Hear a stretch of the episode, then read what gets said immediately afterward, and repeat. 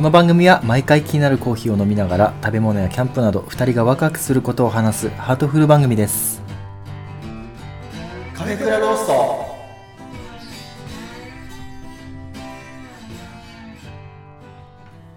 っぱね、けん玉はねうん。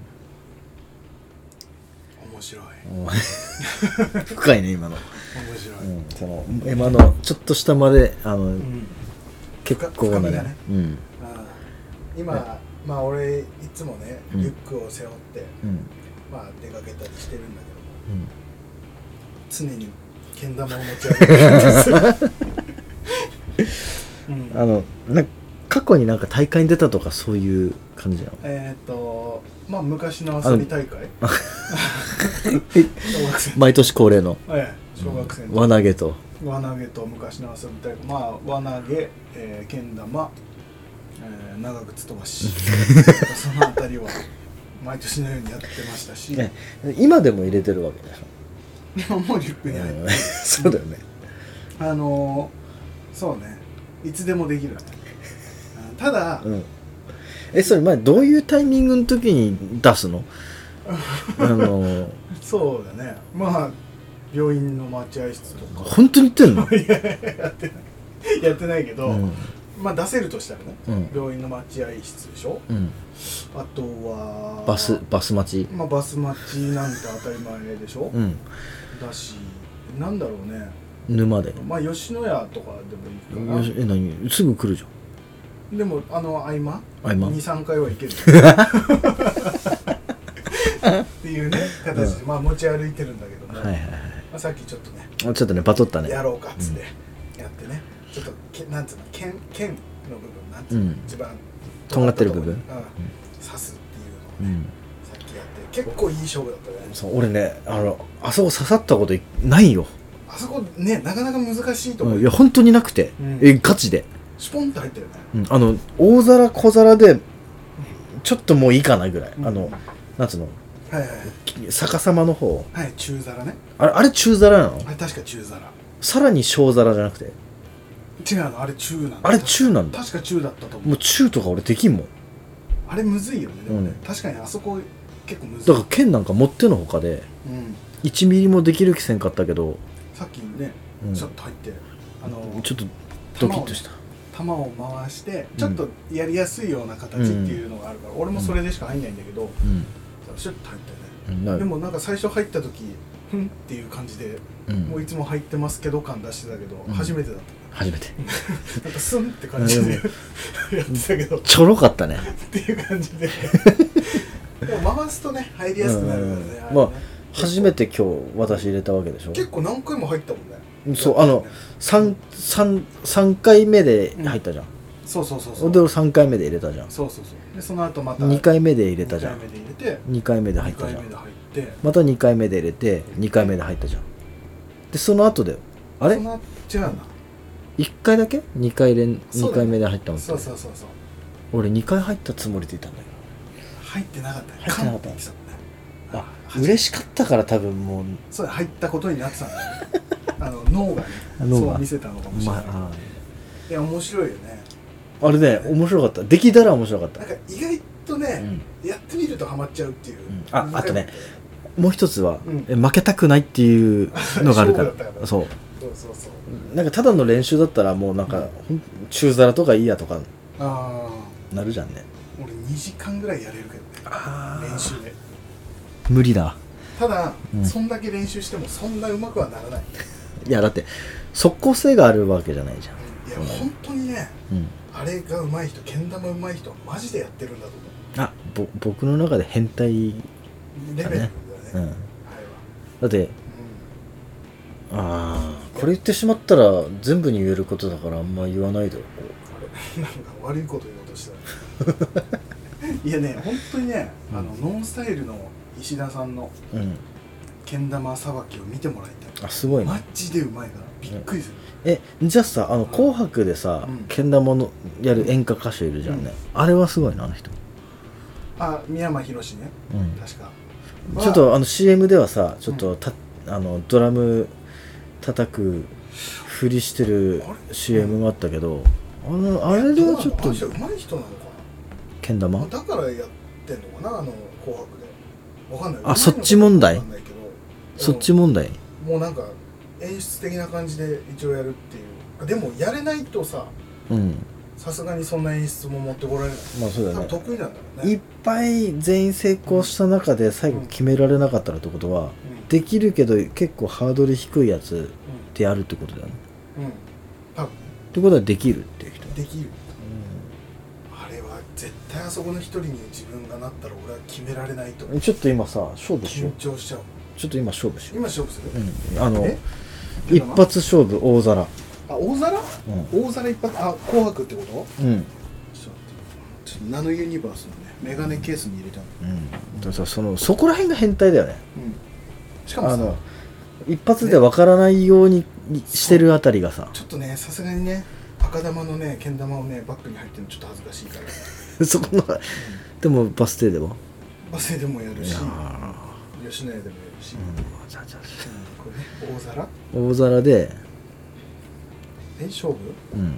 え大皿。じゃあ俺から言っていいですか、できるかな？って感じ。できるかな？と。おおはい乗りました。ちょっと待って、はい。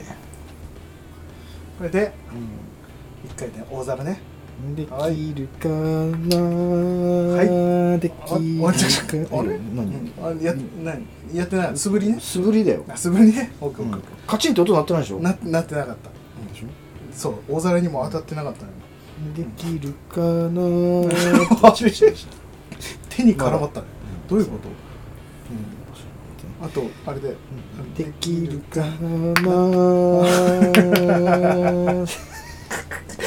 あの剣の方がうまいんじゃないか。な もしかしたら。何をラジオでやってるのか、はい。ということでけん玉えー得意な山田です。はい。チンプスです。ということでねちょっとけん玉を、えーやってみましたけどラジオでけん玉をやってみましたけど、なかなか伝わらなかったなかねなか伝わんないけどということで今日のコーヒーのお話でございます、えー今日のコーヒーは、えー前回に引き続き一服堂さんではあるんですけども今回はガテマラ・アンティグアです、SHB って書いてあるかな。のシティロースト。うん。結構ね。結構深め。シティローストだけど結構深い感じするよね。うん。うん、うん、美味しい。これは。うん、美味しい。香りがすごいいいんだね、俺最近さあのー飲んでるコーヒーがうん、まあ言うてもあのードリップパックのやつなんだけどはいはいはいあのスタバのさはいはいはい。ハウスブレンドとこのうん、今日持ってきてくれた。なんだっけ？スプリングブレンド。そうスプリングブレンドこれ結構中間なんよ。うん、あそうなんだ。折り紙っていうものなのかな？シリーズ。あこれね開けてびっくりだから。あそうなの？うん。ね折り紙って。ちょっとさこれ収録長引いたら中中で挟もうよ。あオッケーオッケーオッケー。これねパカッて開いてあまあ普通そうなんだけどね。いワンプッなんていうの？ワン開きでもうそのままトンって乗せれるんよ。あもうしあその組み立てられるみたいな、うん。へえクリエイティブな感じなの。クリエイティブなやつなんだ、あこれガテマラとエチオピアのブレンドなんてそう。あれじゃん。俺が作ったブレンドコーヒーと同じ。そうそうそうそうなのよだから持ってきたのよ。すごっ。あ本当に？本当に。すごっ。俺好きなのよ。ガテマラとエチオピアすごい好きなの。めっちゃバランス良くてうん。結構俺さっき深入りよりもうん。この中間を飲むことが多いのね。うんうんうんであのダあのダーク系の方にうん。うんか買うんだけど、うん。こっちで慣れちゃってるから、うんうんうん。あのもう中間寄りがもうすごい今飲みやすくてー。結構重く感じる。今まで全然これ普通だったじゃん。そうだよね。深入り好きだったもんね、ちょっと重く感じるね。へえでもなんかそのなんか移り変わっていく感じとか、その時期によってとかさ、うん。自分のね年齢によってとかいろいろあると思うけど、そういうのも面白いよね好きになる、まあ脂っこい胃もたれする年頃になってきたからかな。確かに。深入りは、うん。結構そのカフェイン的なものとかも多分ダメージ強いんじゃないかな。強いと思う、まあ苦味強いっていうのもあるし、それはあるかもしれないね、まあ、今日もあのそのスタバでさうん。あのいつもホットコーヒー飲むんだけど、ん。今日はあのダークロースト系のやつうん。ですって言われてうん。あーちょっと重いなと思いながら飲んで飲んだら結局胃もたれしたからねあそう。胃もたれっつうかこじゃあ重いなって感じが重いな。まあそれしか出てこなかったけど。じゃあもう時間も時間だから許して。うん全然だよね、あそうかそうか。でもさっぱりしてるね。てかうん。今、最近のほんとコーヒー美味しいのがいっぱいだから世の中。うん。うん。だからその酸味が強くてもすごい美味しい、まあ、酸味嫌われがちだけどすごい美味しいのも美味しい。あでもこの間飲んだやつはめちゃくちゃうまかったよ、うんあのあったね朝入りそんな得意じゃないけど、はいはいはいはい。あれうまかった。すっきりしててうまかったっていう、全然どこのやつだか覚えてないけど。うん、今の時間だからね。えダモじゃない。どこのやつだっけかな。なんかちょっと浅いやつ飲んだね、どうん。ダモじゃない。あのいただいたやつだよ。いただいてああそうだそうだそうだ、うん。あれだ6名コーヒーだ。のやつだ。あれうまかった確かに。それだよ。うん そうそう6名コーヒーのやついただいてねめっちゃ美味しかった、うそうそうそう。まあそんな感じ。コーヒー俺やっぱねやっぱねんうん。毎日今ほんとコーヒー飲んでるけども、うん。今日はちょっと多く飲んじゃってて、うん。まあでも5杯目ぐらい。あ同じ今日。あ嘘。うん。日中がもうあのあれをやってたから。植木鉢塗ってたから。植木鉢塗りながらこう2杯飲んでとかうんやってたからさ、うん。うんいっぱい飲んじゃってる。あんまり良くないんだよね、うん。やっぱ4杯3杯4杯ぐらいが、あ俺2杯。うん。なんかね体にいいとされる、うん。飲みすぎてやっぱ良くないみたいで。うん。体にいいとされるのは3杯4杯ぐらいを、まあ、うん。毎日飲むぐらいがうん。なんか結構いいらしい、あそうなんだ、うん。だから俺今日ね実は来る時うん。すげえ胃もたれしてたってさっき喋っとったじゃん、はいはいねうんコーヒーでやられとったんよあそうだ。今日の飲みながらできるかなと思ったんだけど、うん。意外とできるもんだね、めっちゃしゃっくりでまくってるけど。うん、我慢我慢したらなんか変な声になってしまう まあまあまあそんな感じで今日はこのコーヒーを飲みながら、えーやっていきますよあのコーナー。ささあ行きましょう。せーの。あワードは「ゴー ちょっとだけなんか心のズレを感じたけどもワードでゴーやっていきたいと思い」ます、そう「GO」が出てこんくてさ。ゴーが出てこなそう。ワードわいなんだっけ？なんだっけ？ワードはって言っちゃったからね。ワードはって言ってた、うん。ということで、ん。ワードでゴーこのコーナーは、えーはい。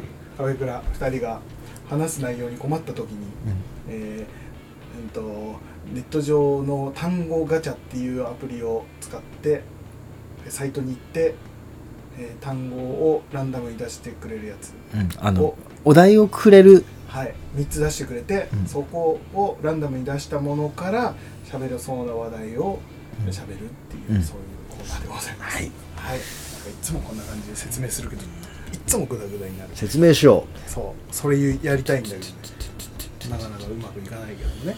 ということで、えー今日のワードで GO 一発目いきたいと思います。ランダムガチャ。うさて。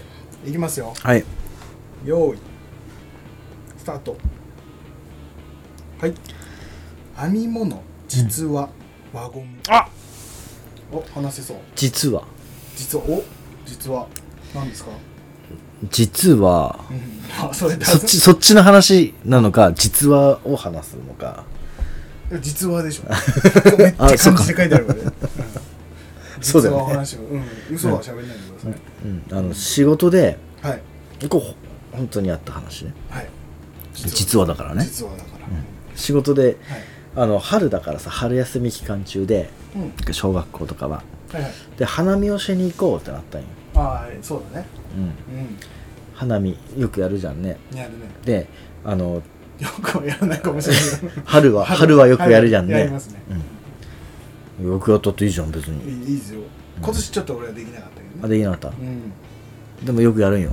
花見ね、うん、花見はよくやるもんですから。そう。はい、花見酒なんつって。ねだけなんつって。あもう2時にやりかけております今。そう。その,、はい。あの仕事で、うん。あの活動で花見をし行こうっていうところで、はいはいはい。あの雷神山古墳っていうね雷神山古墳。かっこいいでしょ。激しいな、うん、かっこいいでしょ。ね。なんか雷落ちそうな、そう、ん。いやもうだだっ広いからなんかその日曇りだったから雷打ちそうだったんだけど。本当にそんな感じ。雷神山古墳かっこいいねっていうのがあんのね。古墳。ですごい広くてうん。だだっ広いのよとりあえず、で人もあんまいないのよ。うん。うんうんへだけど桜めっちゃ咲いてるみたいな、え穴場だ。うん、穴場。うん。でうん。土曜日なのにうん。そんないなかったの人。おおすごいね。でも他のやっぱそういう携わってる人だとああそこいいですよねとかっていうふうな話がちょろっと出るくらいの知ってる人は知ってる。場所なのね。でまあ駐車場止めてそこに行くまでってちょっと上り急なうん。歩きなんだけど急な上り坂を登ってったところにうん。広があの広場ってまあ古墳だから、まあ言うても古墳かここぐらいの勢いだけど。一応古墳だ。一応古墳古墳だよあ古墳なんだ。そうはいはいはい。でその周りに桜がこうあるわけよ、うんで見見ながらまあ鬼ごっこしたりとか、うんうん。広場で遊んでで、まあ、楽しかったわけよ、はいはいはい。まあ、ちょっと曇りでうん。若干目もポツポツってうん。降ったかな降ってないかなぐらいのうん。感じであの帰ったんよね。はいはいはい。でその下り坂を歩いたうん。先にあの駐車場に降りる階段があるんだけどうん。その手前でちょっと車乗る前だからトイレに行こうってこと,、になってそのはい駐車場に行く階段の手前で左右にあのとトイレがあるわけよ。でも4回ぐらい説明してました駐車場に行く前のにトイレがトイレがあるわけよ、はでトイレをやってる間順番待ちとかは、僕私は行かないとかっていう人は、うん。その下り坂の道を挟んでもう一つあのトイ正面？うん。にうん。あの砂利とベンチがあるわけよ。はいはい。でここの古墳はっていう説明書きがある。ああはいはい。まあ、ちょっとした休憩する場所みたいなのね。はいはいはい。でそこのベンチにうん。なんかあの、まあ、ちょっとズタズタになったうん。熊のぬいぐるみがねうん。ちょこんと座っとったの。ほうで俺最近すごい怖い話とかをね聞きながらうん。出勤しとるわけで、うん。でその呪物うん。とかっていう話もよう聞いとったもんで、これこれ呪物じゃね？っつってうん。他の先生と話しながらうん。写真を撮ってたのね、うん。まあ簡単に言ったらそうそういうものに対してちょっとキャッキャキャッキャしちゃったわけ。よ、軽い気持ちでねふざけた感じで。そうよく心霊スポットでキャッキャキャッキャ言ってるようなやつと一緒ぐらいな、呪物じゃねえっつうんって。呪物じゃねえっつって。やばいね。呪物でねえんすかっつって、うん。守ってきた。うん。現地の人。うん。そう。でそれでまあ車に行くけどうん。その車乗った時にはいはいはい。まあ子供たち乗せるじゃんね、うん。ピッピって。うん。でエンジンつけた瞬間にうん。ウェーってなんか音が鳴ったよ。ほう。あのちょっと今のは似てなかったけど。そうなんだ ウィーウィーウィーって感じの音。ほんとウィーって感じの音。でもさあの車ってさあなんかさ ETC とかだったらピーピーピーとかさはい。ピーとかじゃん。そうだね。でスライドドアとかもピーピーピーとかそっち系の音じゃなかったよね。なんなんつえばいいんだろうな。あの昔のさインターホン。あのティンティンコーンとかじゃなくてそうジーってそうあはいはいはい。あんな感じの音。お。が鳴って車から？うんそうほ本当に。でしかも結構長い間ジーンウィーンあ違うな。なんだっけ？すごい G でいいんだよ。ジーあでもねなんかそそこまでジーっていう音でもなかったんだけどでもあのインターホンみたいな感じの。うんはい。やでもほん細部うん細部にこだわるそうあのそこが大事だったから。まあまあっていうのは変な音なんだねっていうのはその車最近の車では出ないような音じゃん。あの昔のさピンピジーっていうまあチャイムの音もさ確かにね。警報音として。うん。あんまり鳴らなそうな音だよね。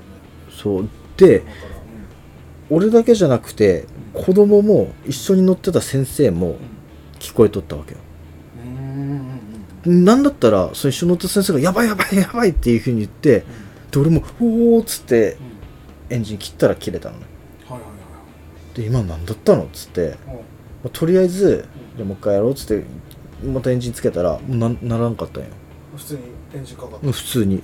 あの音も鳴らずに。はいはいはい。で「え待って」ってその先生と「さっきちょっとあれ騒いでたりなんか変な風に言ってたからうん。うんこうなったんかね」って。呪物に対して「そうそう。呪物じゃねえ」っつってはいはい写真撮ってたから。確かにね。でその写真撮ってたのちょっと怖くなってうん。消したんよその場あで写真ね。チあまた。チキンっぷりを発発揮してさ。いやでも確かに手元には置いときたくないかもしれそうなんかそういうのってさなんか残ってたらよくないとかってうんうんうん。聞くじゃんね、うん。で消して、まあ普通に無事帰れたんだけど、はいはいはい。であのその日の夜の振り返りの時に「いやあれやばかったね」って話した隣の車の先生が「そんなことあったんですか?」みたいな感はいはいじででもまあ消したからいいやって喋った瞬間に思い出してうん。iPhone ってうん。削除したらさうん。あの削除フォルダにいるじゃんね。まあ、ゴミ箱的なところにねまだ残ってるね「わーっつって30日間いるうん。いるやん!」と思って。うん。でも心のどっかではちょっとそれを残したくて。まあまあ。でも俺の手元には置きたくないから一回削除フォルダからうん。一個復活させてはいはい。で一緒に乗ってたもう一人の男の先生に LINE でその画像送って俺は完全消去したのねなんて人だ。なんて人だ。もう俺はもう起きたくない。でもそのものをちょっとあれ送ってって言ったら送れるような環境は 一応残した残したわけよ。ねクラウドに入れたってことね。まあ遠隔クラウド遠隔するあのアナログクラウドね。そう、ん。でもっていうのもその人そいつの彼女あまあ元カノって言えばいいのかな、まあち近い女性の人が、はい。あの見える人らしくて、はいはいはいはい。うん、こういう話は好きだけど今までそういうの体験したことはあんまりないから、うん。うんまあ、正直あのエンターテインメントとして聞いてた部分はあったんあったんだけど、はいはいはい。怖い話は好きだけどっていう。でもちょっとさすがにねその人形？うん。うんでそのそうだ人形のズタズタになった、もうこれ普通に見えたんだけど、まああのー写真さっき見せたと思うけどうん。うんその配線とかが中から飛び出てたから多分音か声なんか喋ったりするああまあ電池入れてね。電そうお電気系の、そんな雰囲気だったね。うん人形だったわけよね、はいはいでそそいつに、うなあのその知り合いの人に、まあ、どんな感じかちょっとまあ見せてうん。見てみてっうん。てお願いしたの。ね、ああ見える人にね。そう。んはいはいで一応土曜日だったから日曜日休みで、うん。月曜日にうん「でど聞いてみた?」っつったら「あ聞いてみたっすよ」っつって、あれなんかあの悲しさが全面に出てるとかっていうふうに言ってて。っはいはいはい。ていうのはあのまず忘れられたっていう悲しさと、はいはいはい。あとまぬいぐるみみたいなね。うん。あとそういうふうにいたずらにもてあそばれたみたいな。ズタズタにされたっていう、ははあ最初からズタズタではいはいな感じじゃなかったんだって俺その時は思ったんだけど、うん。まあ、ズタズタでもてあそばれたっていう悲しさが全面出ていて。うん。あのもしかしたらついていく系のはいはいはい可能性もあるうん。感じはするけどでもそんな悪さをするような感じじゃない。ただ悲しいからついてっちゃうかんそうなうんうん。ものだねっていうふうに言わ言われましたって聞いてああじゃあ車までついてきたんじゃんみたいな感じの話で。うんだからは配線系のそもそうでしょやばっと思って。うん。でもこれ実際本当にあった話だから。はい。まあ実話だからね。実はでやばいねっつってちょっとそのやっぱなんか楽しそうに喋ってたけど内心俺ちょっとドキドキしててはあおっかなと思ってたのでまあその日は終わってで次の日に話はちょっと次の日になるんだけど朝起きたら、まあ、自分の息子がねあの起こしてあのソファーにリビングに連れてくっていうのが流れになってるの。いつも？いつもの。はいはい。であの起こさないでいくとすごいギャン泣きでうんうんうん。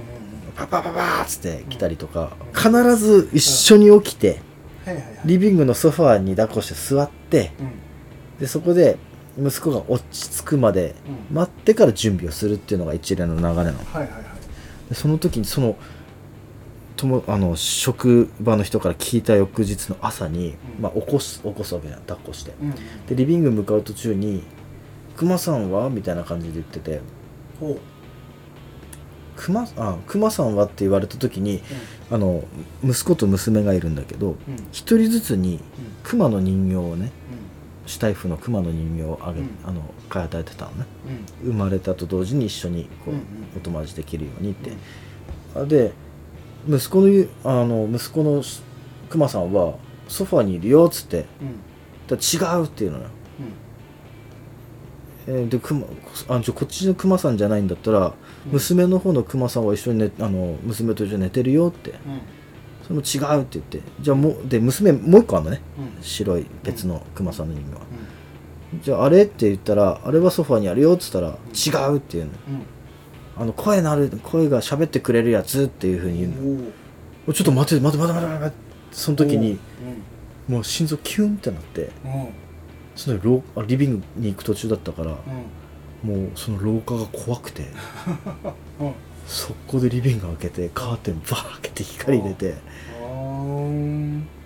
まあ、寝ぼけてたからかもしれんけどでそれでもそこにたどり着くのはちょっと変な感じだね。そうごめんちょっと深夜だからうまく喋れんかったけど、まあ、実話としてね、うん、うんまあ、そういう不思議なことがはいはいはい。あったという1ミリも信じない山田君に話すというねこの暴挙に出たけど。まあ幽霊系は全く信じない。でも今までうん。そういうのってなかなかなかったよ。例えば金縛りあってとか、うんうん。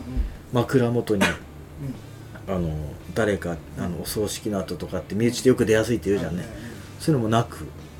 来たのにもかかわらず、ん。ここに来てうん。初めてそんな体験を、やっぱ呪物じゃねえっつったのがダメなのまあそれでかかったかもしれないね、だそそういうのがちょっとあってええその後は？あ何もない。その後は何もない。うん。一回それがあって、ただ職場の人にはうんうん。その続きがあってねっつって、うん今日息子にこう言われたんだよって話を一回したけど、うん。なんかもうなんかこいつ嘘じゃねえみたいな感じの空気になったから、あーはいはいはいはい。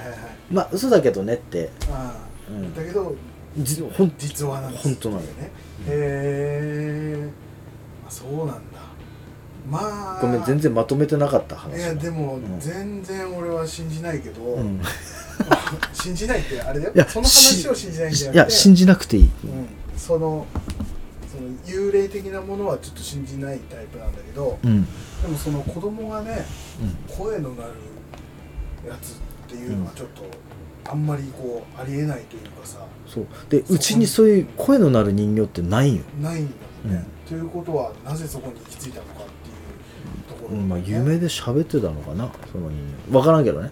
まあ俺よよく捉えれば、うん。夢のファンタジーの夢の中で、うん。うんその持ってる人形と喋ってた。あのテッドみたいな感じでね、はいはい。はいだいぶ口悪そうだけど、うん。うんでも まあチンプス君が多分、寝言でうん、何か話したんだよね。ああクマ喋るみたいな。クマクマ喋るクマめっちゃ可愛いとか言ってたのを多分子供が「うん。え何それ何それ」ってなってて。うん。で子供の頭の中で「あこうん。んなのかな、あんなのかな」っていう想像になってうん。で朝起きた時にそれが現実と夢とがごっちゃになって「うん。あれあの喋るクマさんは」っていうふうになって。ああなるほどね。うん。だとチンプス君が覚えてなくてもうん。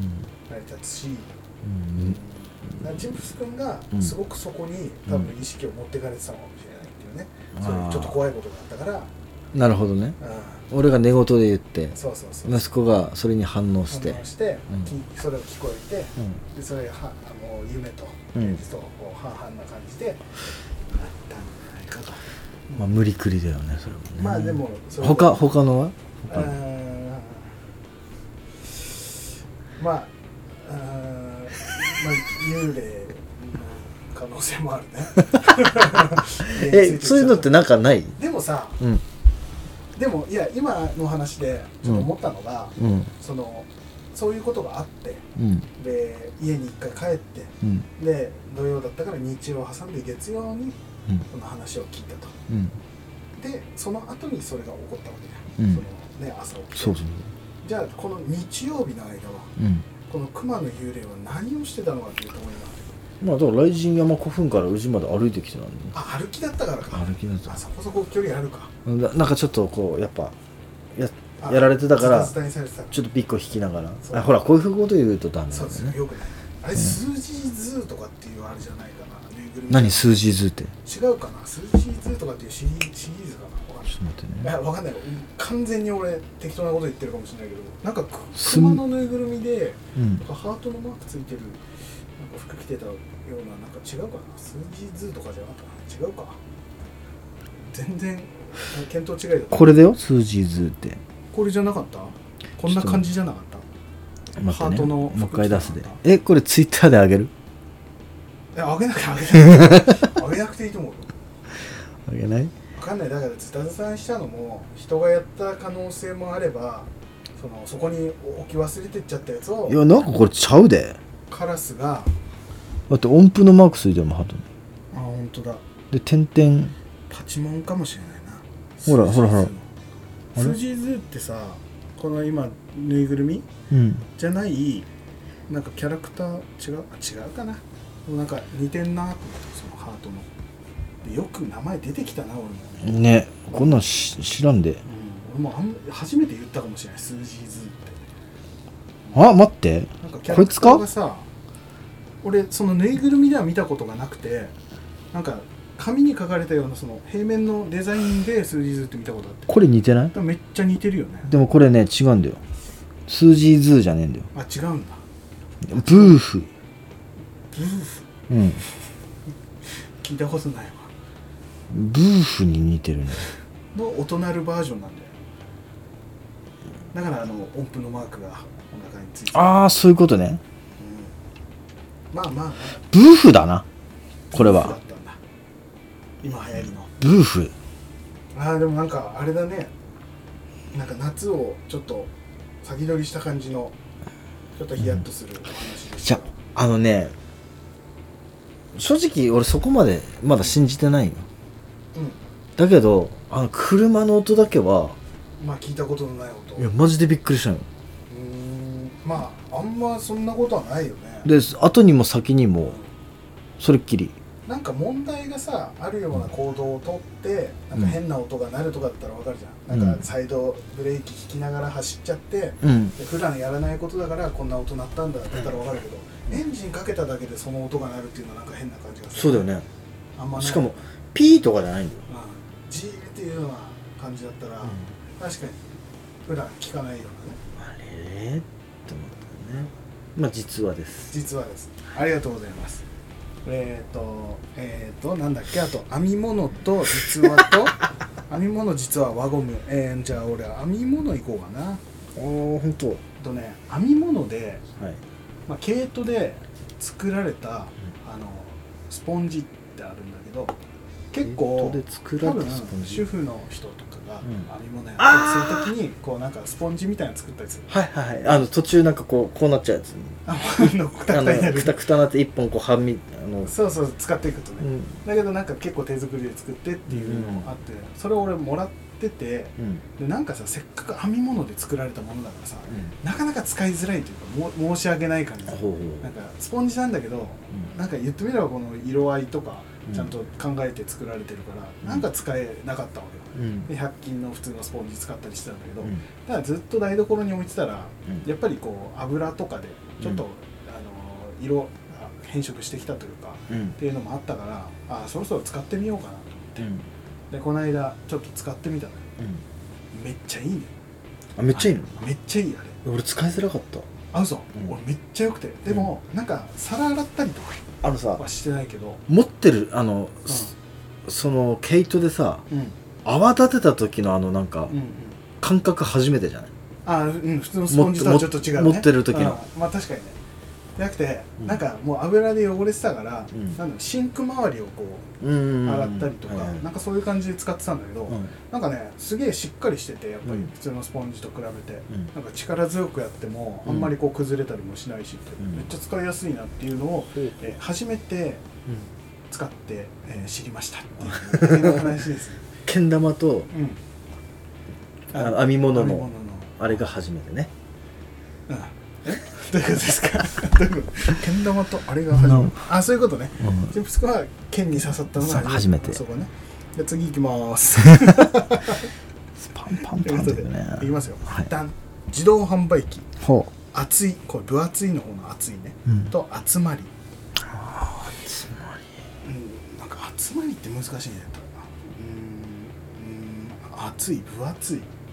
厚厚切りベーコンみたいなことか。厚い。ってあそれこそうあの厚切りベーコンのお。話厚切りベーコンって そのさお前ないだ何もないだろっていうような、めっちゃ今頭の中でしっかりそれ思ってた。ないだろうなとあ思うだろ。何ですか？そう思うだろ。はい、厚切りベーコンに合う料理って何だと思う？えーカルボナーラ。カルボナーラじゃないの。ペペロンチーノですよああペペロンチーノ。はいはいこないこないだはいはいはい。その厚切りベーコン使ったん。ペペロンチーノをねうん。作作ったの。はいはい。めっちゃあの乳化させて。はいはいはい。で、まあ、乳化するにもさ、うん。やっぱそんな毎日のように山田君前さハマって作ってたじゃん、うん。でもそこほど毎日のように作ってないからさ、はいはいはい。時折やる、うん、のであの勝負なわけよ。うんで、はいはい。この間その厚切りベーコンを使ったペペロンチーノを作った時、めちゃくちゃ乳化がもう超いい具合にできて完璧だった。完璧だった、あれめちゃくちゃうまいよ。うん、あの乳化完璧にやるとさうぶっちゃけベーコンもさ何もいらんね。んいやいらない。本当にうん。本当シンプル。うん。ニンニクうん。えー鷹の爪うん。でまあできれば生パセリがあると最高にうまいよそれだけで十分ね。十分。でパスタを茹でた塩で茹でたパスタの味だけ。そう。後から味付けもいらないっていう完璧なやつはできるね。そう。であでねそのうん。俺俺が作ったのはうん。あのちょっと濃度濃いめのうん。あの塩ではいはい。パスタの麺茹でるんようん。ちょっと塩辛い辛い系の塩、うんでその茹でて、うん。とりあえず麺俺切らないでもうそのままバッて入れんよ。ど,、はいはい。どの道後で入れるから。あ、俺もやるやる。うん。で一回それで最初乳化っぽいことしてうん、でちょっとあの茹で汁チャッと入れて、はいはい。でバーってまた乳化させて、はい。ちょっと味見てうん。そこから俺あの食食卓のあのあ入れるの？をすんげえちょっとね、うん。微調整。うん、だけ入れてさらにバーって混ぜるとうん。混ぜたのが一番うまかった。へー。今までの中で。いいね。あれさ乳化させることによってさうん。ソースになるじゃんちゃんと。なる。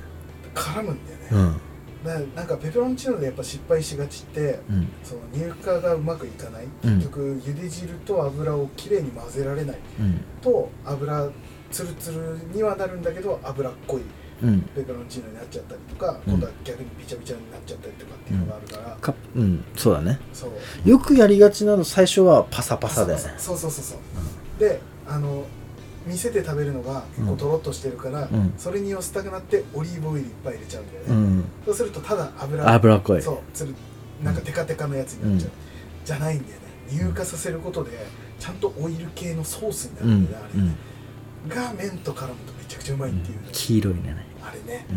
あれは最高。ペペロンチーノうまいね。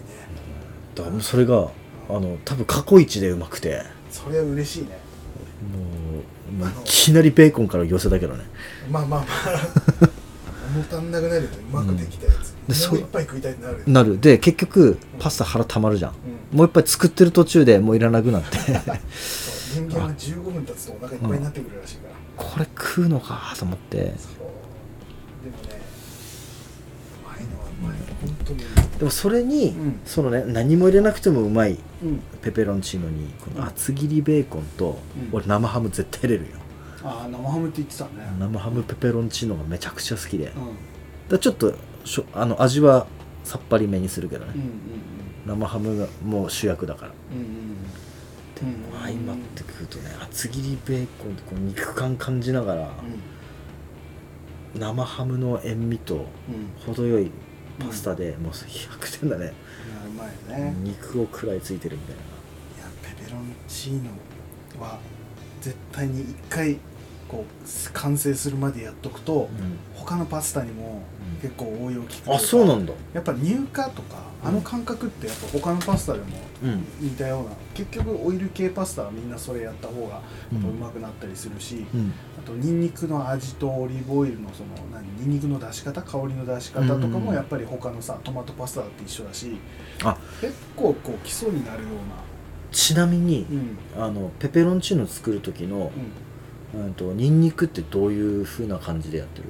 俺は結構乱切り乱切りじゃない荒荒く。粗く粗くなんだ。あにの方になった。なんかね最初、ん。細かくみじん切りしてたんだけど、うん。よりもなんか一回 YouTube でね博士太郎かなんかがやってたんだけど、うん。あの結構ザックザクでかいのがあったりちっちゃいのがあったり、うん。うんバラバラでいいからうん。やることによってうん。そのニンニクの食感が味わえるような、うん。ちょっとゴロッとしたの入ってるとうまいみたいな、わかるすげえ。でそれをやってみたらうん。確かに食べた時にうん。ニンニクのちょっと大きいやつが出てくると、ん。甘みがちょっと出るっていうのがまたうまかったりとか、をやってうまかったから結構そうなってきたな、うん。楽だしね切るの。あとが。ね最後のさうん。ひと一巻きの時にさ、うん。残るじゃんニンニクが。残る。あれを食うのが食べるのが美味しいよね、うまい。あの火の通ったニンニクう。まいね。甘いやつね。あれだよね。うまいうまい。だからやっぱちょっと粗めの方がいいと。粗めで結構やるから結構ゴロッとしたの入っててもうまいな結構潰すだけの人とかもいるじゃん。うん。うん潰して香りだけ出してうん。あと取っちゃうみたいな、うん。俺結構ニンニク入ってる方好きだかしかもそんなカリッカリにしないやつでしょ。らしない、うん。うん。ちゃんと,、えー、とちょい焦げ始めっていうかほんと縁がちょっと焦げ始めたぐらいが、あの香りめっちゃ立つの。うんうん。でちょい焦げの香りがめちゃくちゃうまかったりするから、もう焦げすぎたら一気に苦くなっちゃうしそうだね。その絶妙なうん。具合が難しいけどやれるとマジでうまみがあれね。あれはね。う。んっていう話。最高ですね、出てきたね。出てきたね。無理くりね。ただもう集まりと自動販売機はね最近自動販売機で買うことなくなってるからな。ああ同じく。うん。なかなかないな。あなんか自動販売機のそのジュースとかじゃなくて